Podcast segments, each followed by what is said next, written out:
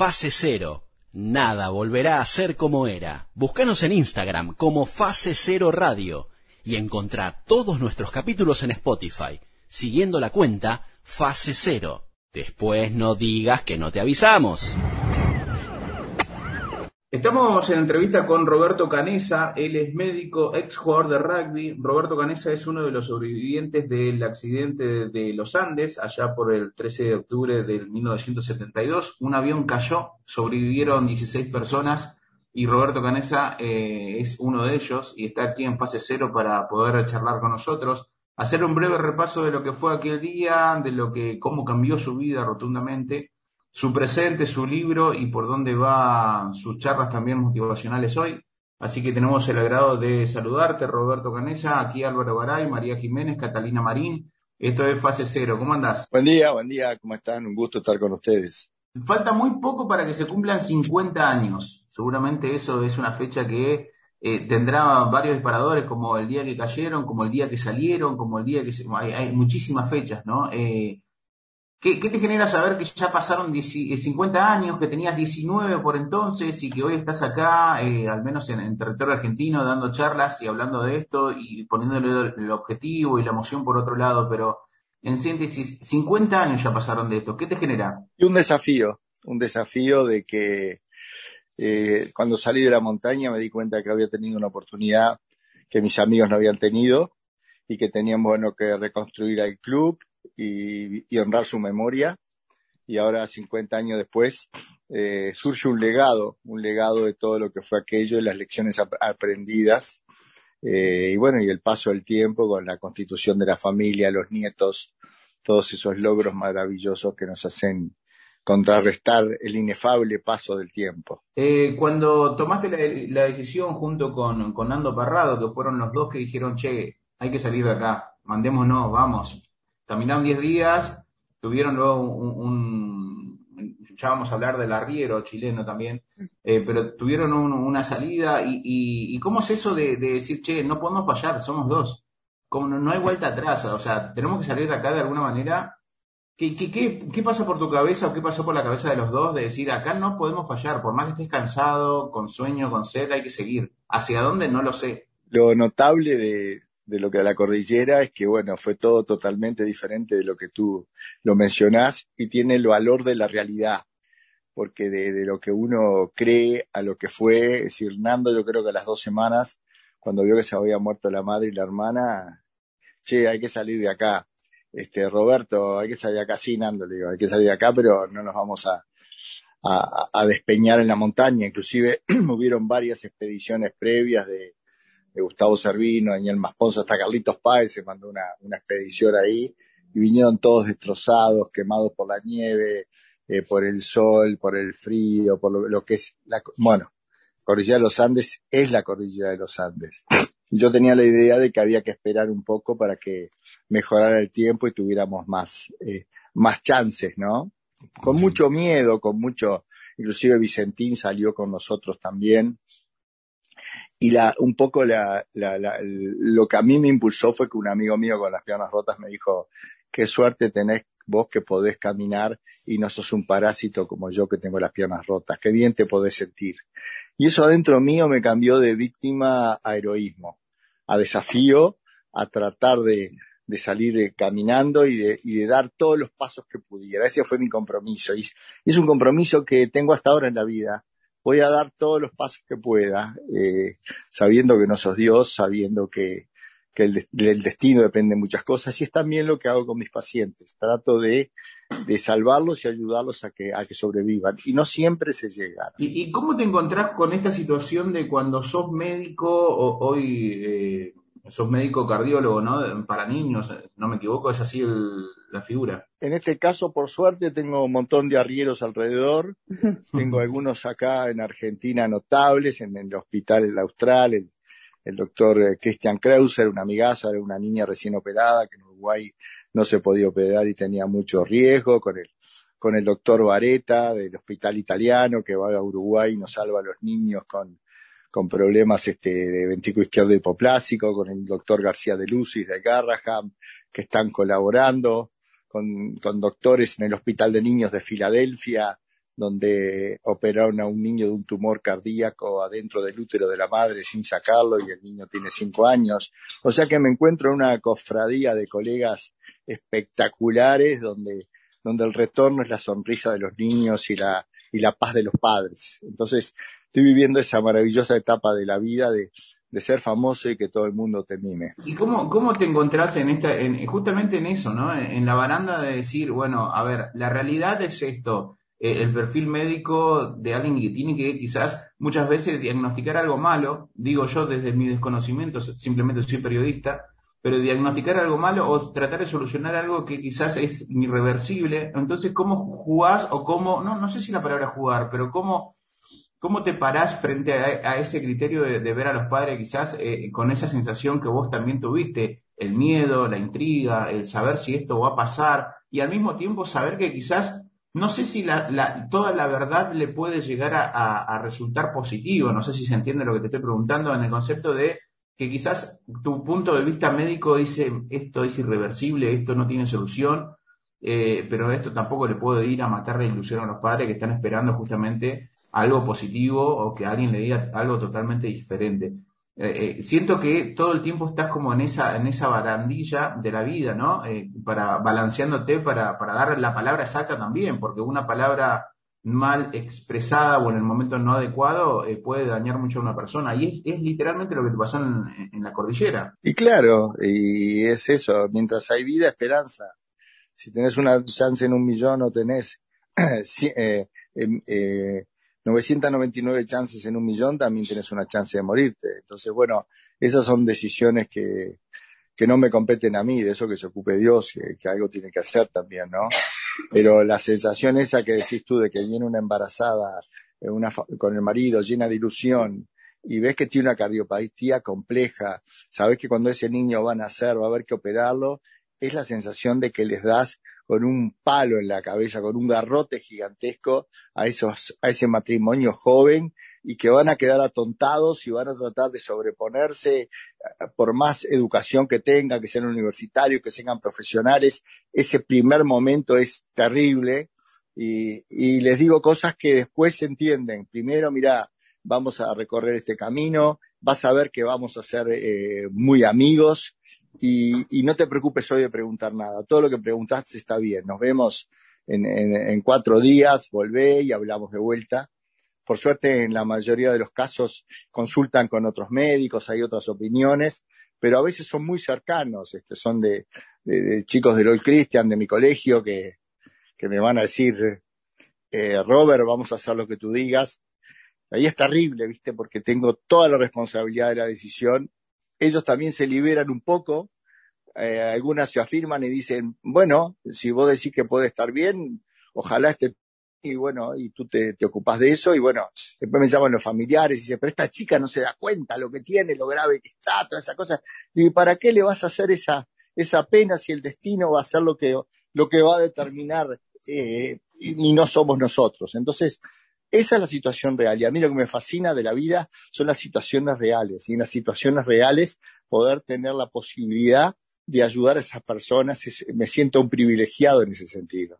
Muchas veces nombras a no solo tu labor y tu responsabilidad, sino tus compañeros y tu equipo de trabajo que eh, tira con vos para el mismo lado eh, ahora en tu profesión y por lo que comentabas también en la cordillera. ¿Cómo juega para vos eh, el significado de equipo, ¿no? En un mundo en el que quizás eh, se pondera el que se salve quien pueda o el que más privilegios tenga, eh, me parece que escuchándote se fortalece la importancia de contar con un otro, ¿es así? Claro, y bueno, y mi equipo local, este, siempre le pongo mucho sentido del humor a las cosas, porque creo que es fundamental, creo, creo que entre lo sublime y lo ridículo la línea es muy tenue, eh, tengo el orgullo de trabajar con, con mi hijo, por suerte lo mandé para la parte de adultos, este, tengo después a, Santiago, a personas de la Facultad de Medicina que vienen a aprender.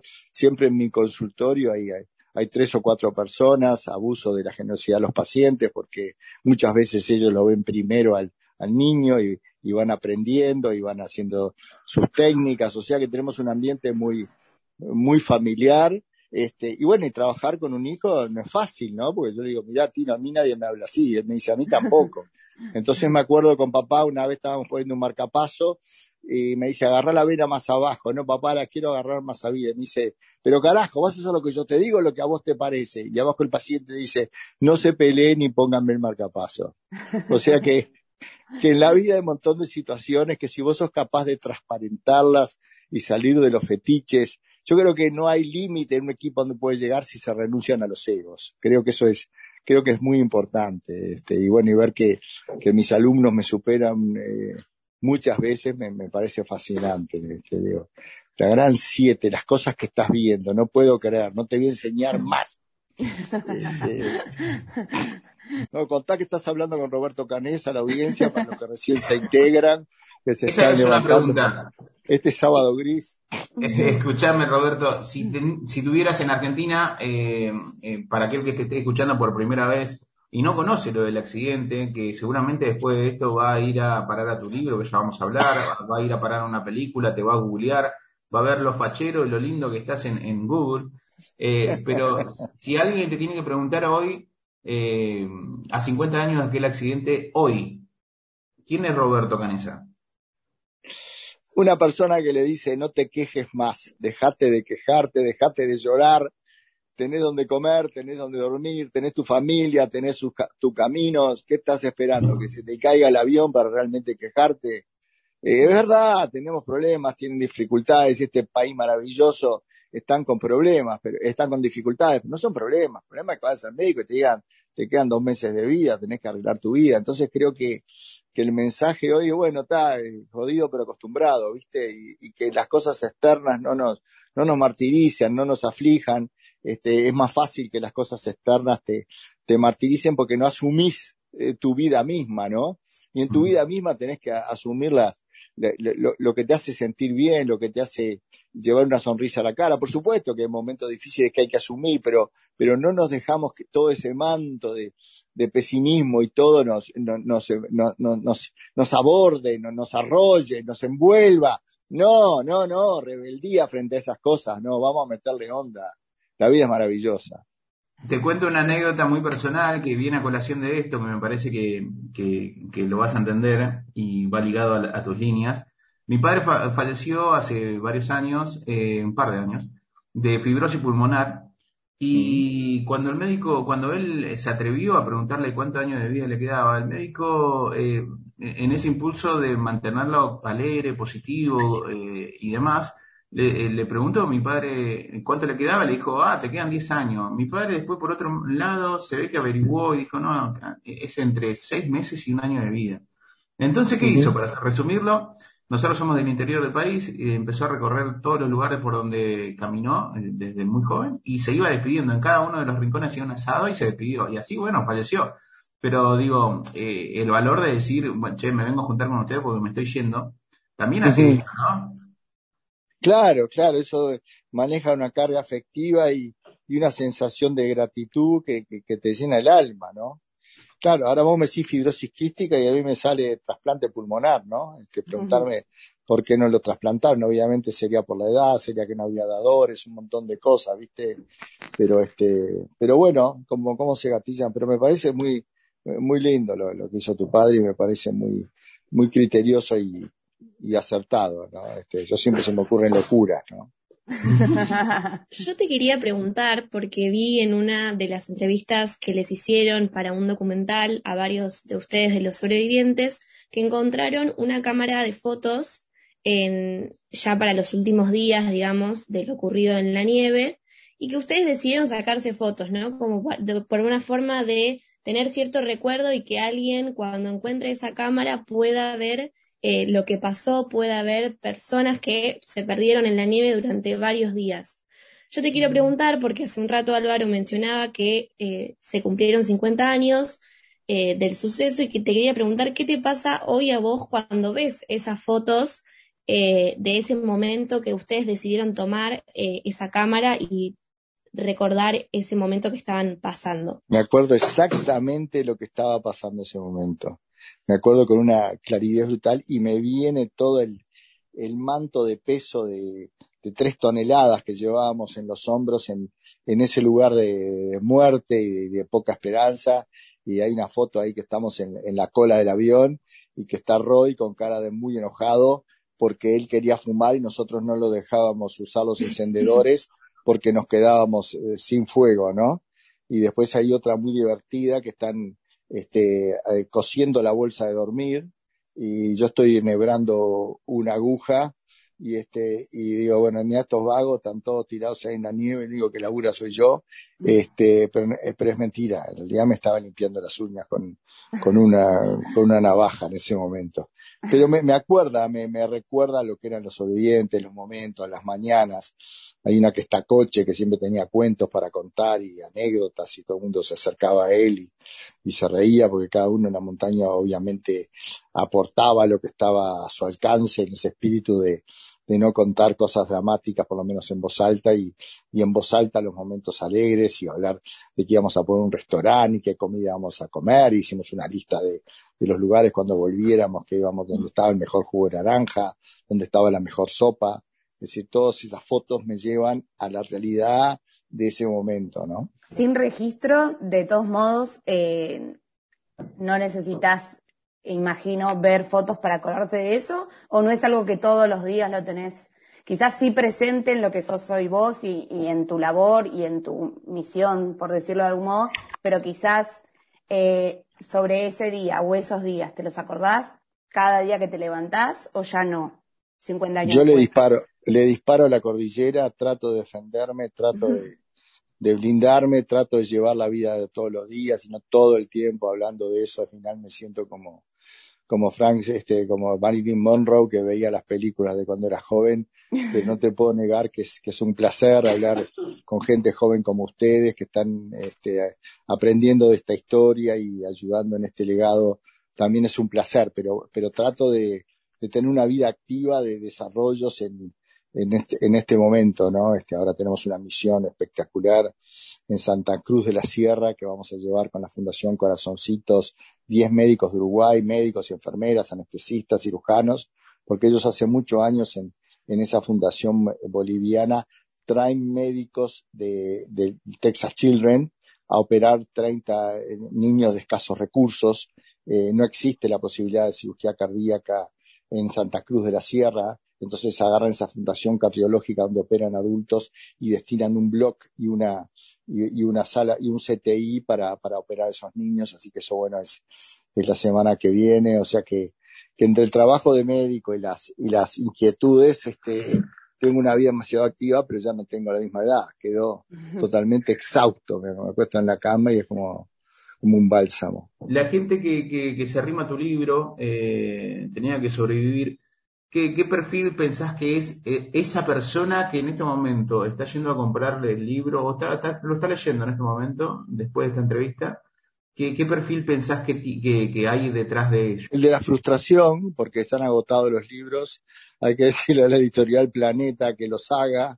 Ahora fui a dar una conferencia espectacular a, a Casará, Laboratorio Casará, y estuvieron diciéndoles que los publicaran. Hicieron una edición especial de 200 libros este, que pusieron, es decir, está difícil de encontrarlo el libro, creo que está ebook.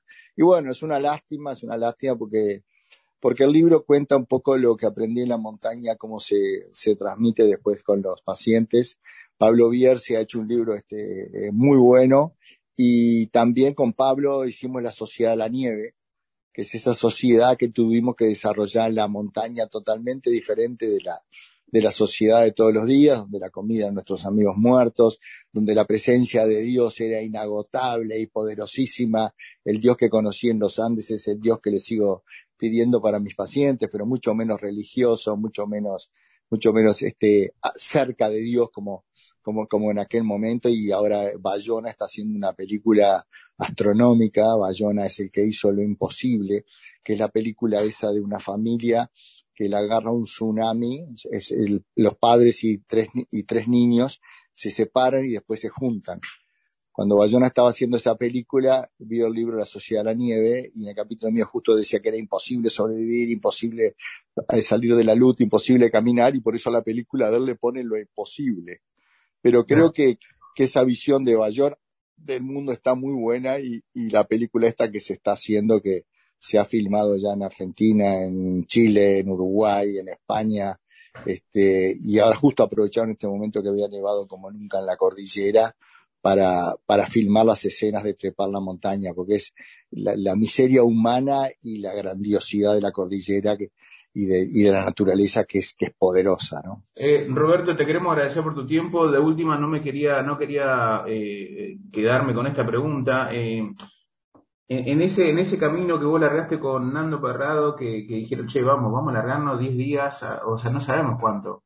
Pero hay, hay, una persona fundamental que es el arriero chileno, Sergio Catalán, que hace, hace dos años falleció, tenía 91 años, eh, que caminó 14 horas para traer también al resto de la gente que lo vendría a salvar qué, fundamental que es esa persona, ¿no? Y, qué tan, al menos desde este lado del periodista, qué tan poco notorio es eh, eh, a la hora de, destacarlo en los agradecimientos, quien, diría, pero yo entiendo que quizás vos lo tenés presente eh, todos los días de tu vida, pero qué importante que fue esa persona, tan fundamental y tan pequeña como Sergio Catalán, hoy ya fallecido.